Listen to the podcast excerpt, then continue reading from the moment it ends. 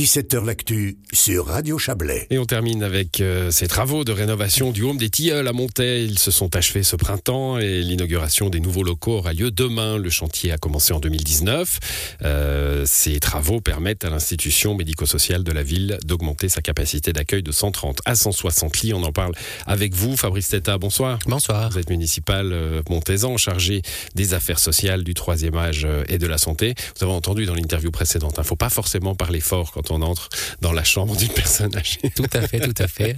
On le fait tout en douceur chez nous. bon, euh, alors évidemment, hein, dans toutes les communes, euh, enfin en tout cas, euh, ou, les associations de communes, hein, pour les plus petites, avec le vieillissement de la population, avec les heureux progrès de la médecine, ben, on a besoin d'augmenter les capacités d'accueil des, des établissements médico-sociaux.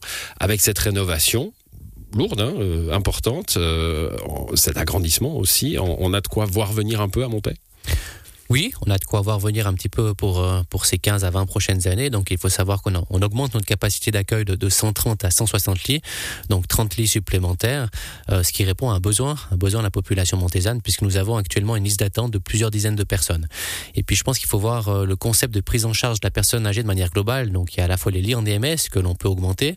On a ouvert un foyer de jour en, en 2020 à Montaix pour permettre aux gens de passer une partie de leur journée avec un cadre médical et un cadre d'animation aussi sur place. Et puis nous avons notre centre médico-social euh, qui renforce depuis plusieurs années euh, tout ce qui est les prestations d'aide et de soins à domicile et qui va encore renforcer justement euh, dans ces prochaines années ces, prestations d'aide et de soins à domicile puisque l'arrivée en EMS arrive, euh, l'entrée en EMS arrive toujours le plus tard possible. Quand, quand- quand je vous écoute, hein, quand vous me dites bah, on a 30 lits supplémentaires et on a plusieurs dizaines de personnes en liste d'attente, je pense que chez beaucoup de gens, on se dit bon bah finalement il n'y a pas, pas tant que ça de quoi voir venir.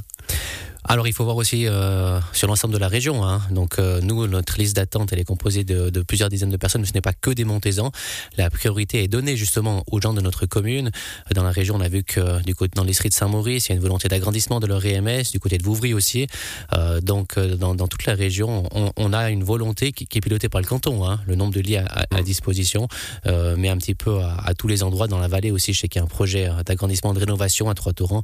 Donc l'ensemble de la région se mobilise pour offrir plus de lits au, bassin du district de Monté et du Chablais. Bon, euh, la philosophie aussi a changé hein, et ça a sûrement, ces travaux ont sûrement permis euh, euh, aux, tilleuls de se moderniser à cet égard. On fait plus de chambres communes par exemple, on a des lieux de vie qui sont beaucoup plus, beau- beaucoup moins hospitaliers, enfin dans, le sens hôpital, mais peut-être beaucoup plus hospitaliers dans le sens social. On doit s'y trouver chez soi. Oui, effectivement, aujourd'hui, ce, ce sont des lieux de vie, hein, clairement, euh, les, les- les- les chambres en DMS, a- avec une partie du jour, une partie nuit. Et puis, nous avons, avec euh, ces travaux d'agrandissement, nous supprimons l'ensemble des chambres à deux lits que nous avons actuellement au Tilleuls, euh, parce qu'il y a passablement de niveaux de démence différents et ça crée passablement de problèmes en- entre les occupants de la même chambre. Euh, donc, s'il y a un couple qui veut arriver et qui veut partager la même chambre, ce sera toujours possible, mais nous offrirons principalement des chambres individuelles, effectivement, oui. Alors, il y aura inauguration demain avec le conseiller d'État, hein, Mathias Renard, qui viendra, je crois que c'est de- demain matin, samedi. Euh, et bon, moi, j'ai évidemment pensé au chantier de la Castalie, hein, dont on a souvent euh, parlé dans cette émission, un chantier colossal, extraordinaire, avec euh, quelque chose d'énorme, de bruyant, de difficile, de poussiéreux, avec des résidents qui sont quand même sur place, qui ont besoin de quiétude, de tranquillité. Dans une moindre mesure, le Home des Tilleuls, ces travaux, ça a été le même problème. hein. Oui, ça a été, ça a été un grand défi. Euh, nous avons dû déménager un certain nombre de résidents, euh, puisque nous avons dû mettre aux normes parasismiques et de protection incendie à un des bâtiments existants, le bâtiment 3000.